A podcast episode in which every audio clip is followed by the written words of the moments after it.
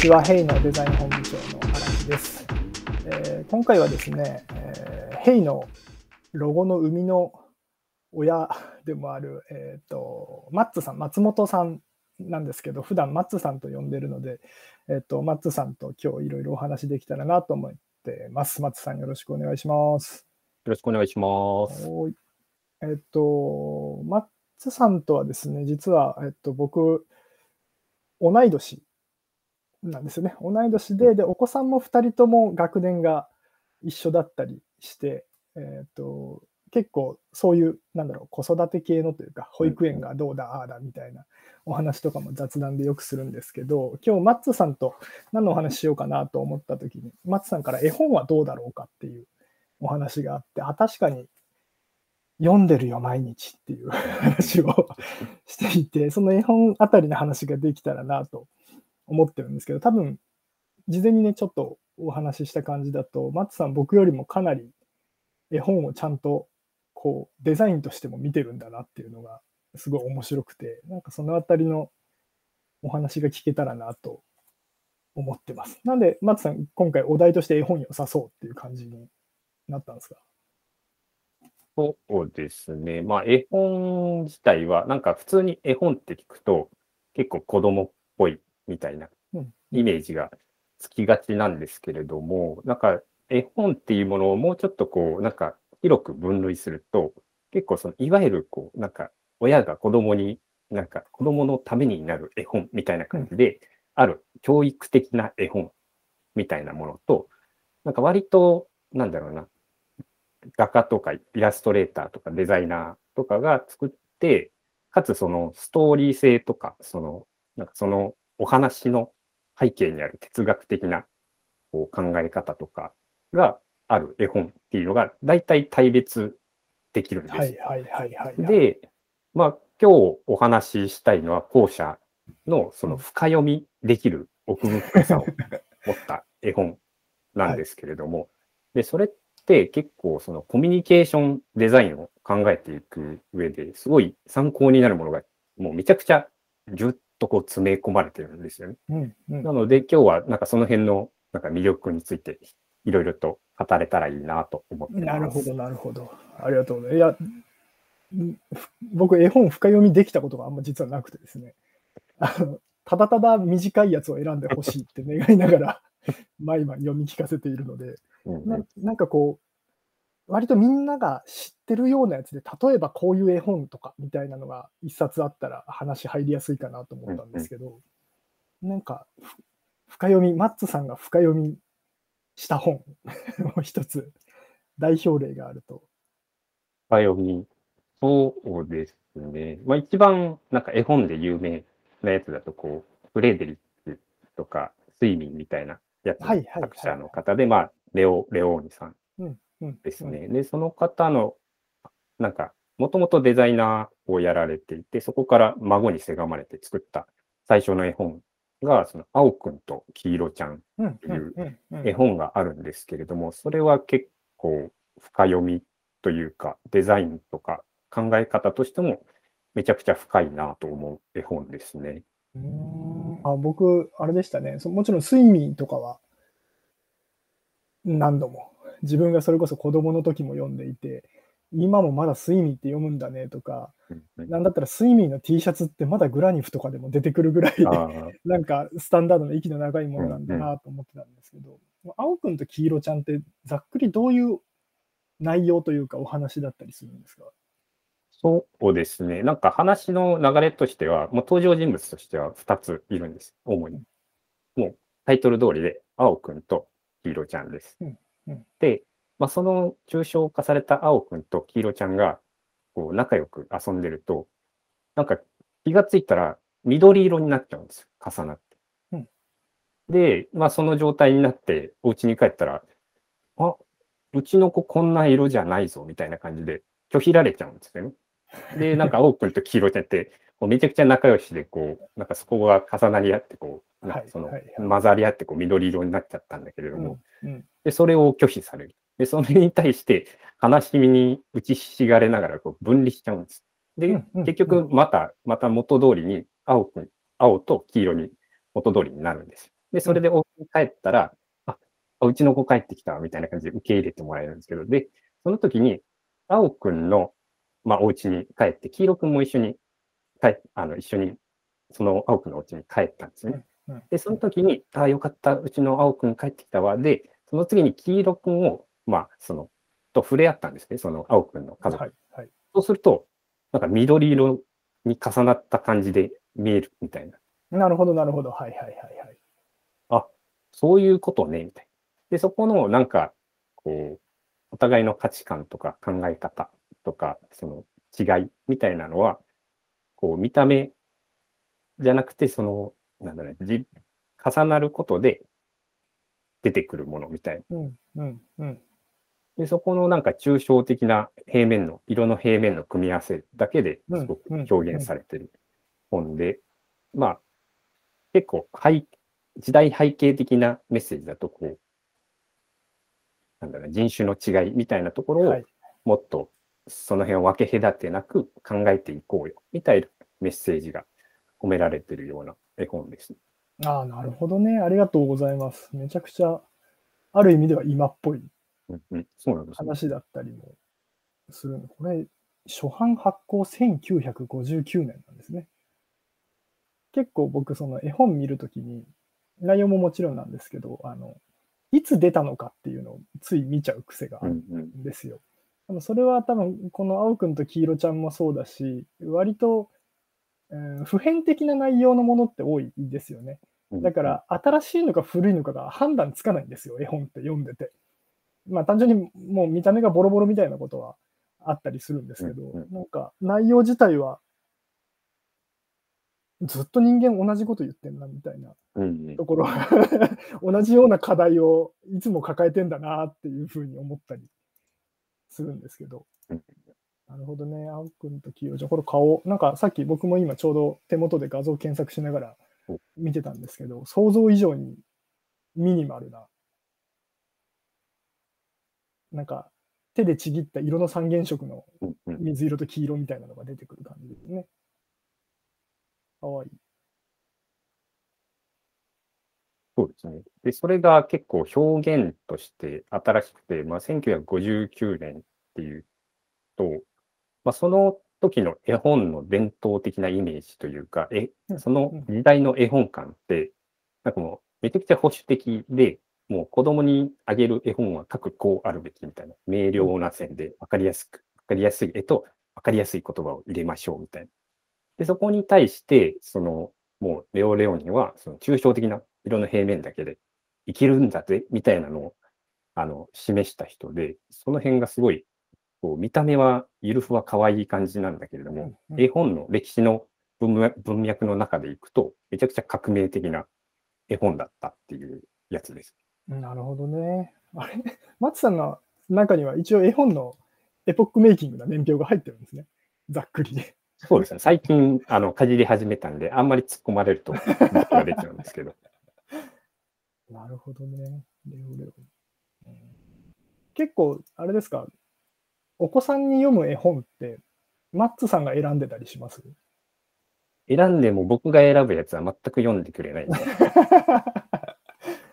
親の意図と全く違うものにやっぱり。興味を示すというか。うんうん、僕、割とその、自分の子供に絵本を買ったことがそんなに実はなくて、まあ、ちょいちょい買ってるんですけど、うん。あの大体が実家に僕が子供の頃に読んでた絵本が大量に取ってあったんですよね。あで、それがまとめて定期便みたいな感じでんうん。送られてくるので、あの、ただひたすら僕が懐かしいんですよね。これは見たわ、うん。見たことあるわ、みたいな絵本ばっかり開いてたりとか、あるいは、なんか、あの、最近のものとかはやっぱり普通にシリーズものとかは買ったりはするんですけど、やっぱりどうしても、お昔見た、なんだろうな、名作みたいなうんものっていうのが結構家にはあって、子供たちは別に、あどうやって選んでんだろうな。結構ブームってありますよね。ありますね。なんかもうい、今僕のとこ、なんか3回目ぐらいのノンタンブームが来てるんですけど、そそうでもね、ノンタンはね、読むの楽だからすごい好きなんです、うんうん僕も。うん。ノンタンは、ああ、そうね、ノンタンはハマりましたし、一時期ノンタンの YouTube 動画が、YouTube でノンタンが見れた時代時期があって、ありましたね。そう、3D のやつかな。一斉に、あの、権利違反でちゃんとクリーンになったと 思うんですけど、でもその時が一番辛かったのは、子供がそれを見れないことに、こう、ずっと泣いているっていう、まだちっちゃい時だったんで、うんあのノンタンが見たいんだっていうのをずっと言ってて、その 3D 版のノンタンは、なんかどこで手に入るんだろうみたいな調べてた記憶はありますけど、ノンタンはそうですね、結構、いまだに読んでる、すごいベーシックな絵本だったりする。あと結構大人が気に入る絵本って子供あんま気に入らなかったりする問題ってありますよね。何なんでしょうね、あれは。感じるのかな、何かを。ですかね。なんか、うんまあ割と単純な構造を持ってる本っていうのは好みそうな感じがしますよね。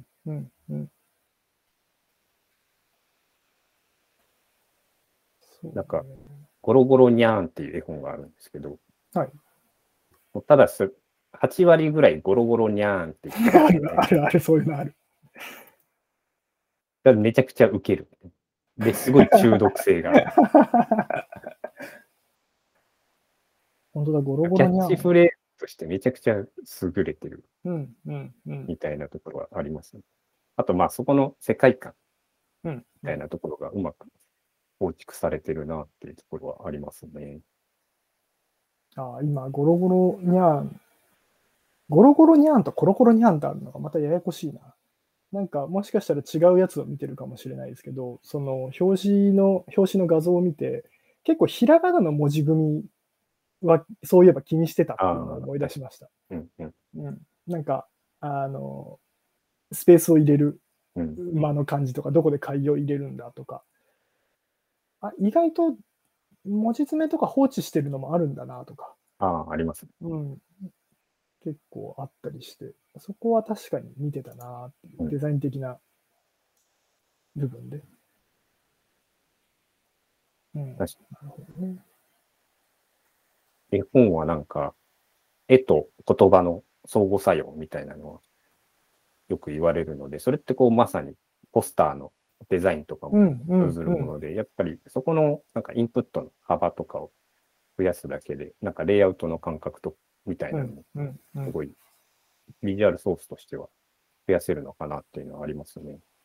そうですね。なんか、最近だけじゃないのかもしれないですけど、その、絵本の、ある程度有名な作家さんの展示みたいなものっていうのが、まあ、ちょこちょこあって、それこそ、えっと、ん？去年かな、なんかミッフィーの展示みたいなのもあったかなと思うんです。うん。去年じゃないな、もうちょっと前かな、と思うんですけど、あの、むちゃくちゃかっこいいですよね。あの、うんうん。絵本系の展示会のその制作物というか、グッズもポスターも、ここ普通にいいな、みたいなものが結構多いな、というか、多分中にはめちゃくちゃ高くなって買えなくなってるぐらいのものとかも結構あったりするんだろうな、と思ったりしますね。うん腹ペコアオムシとかなんか、あの、スマホのゲームもあるんですよ。腹ペコアオムシの。ああ、ありますね。え永遠ね。そう、そ う永遠に太らせて蝶々にするっていうだけのループゲームがあって。まあでもやっぱりその、動く、ゲームだからもちろん動くんだけれども、やっぱりあの辺のタッチとかをすごいちゃんと丁寧に再現していたりとか、うん。なんか、そういうこう、絵本の作家の、なんだろう、作家性だったりとか表現しているものをものすごく大切に、えーいろんなメディアに展開するみたいなことって、結構特に海外が元になってるというか、海外で作られた絵本とかは、すごいそういうのがあるなっていうのは、僕も最近、最近というか、まあちょこちょこ見てて思うことで、あの、ムーミンうんとか、ムーミン、まあ絵本じゃないんですよね、多分ね。児童書みたいな感じだとは思うんですけど、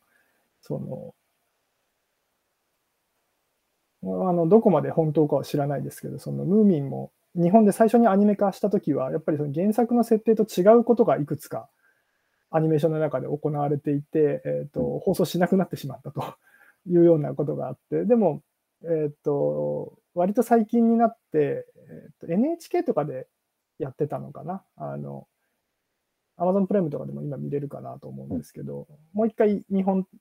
の制作会社と一緒に組んでというか、あれはもう海外で作ったのを日本で放送してるだけなのかな、わからないですけど、うんうん、なんかそのドキュメンタリーがあったんですよね。ムーミンのアニメーションを 3D で作るドキュメンタリーみたいな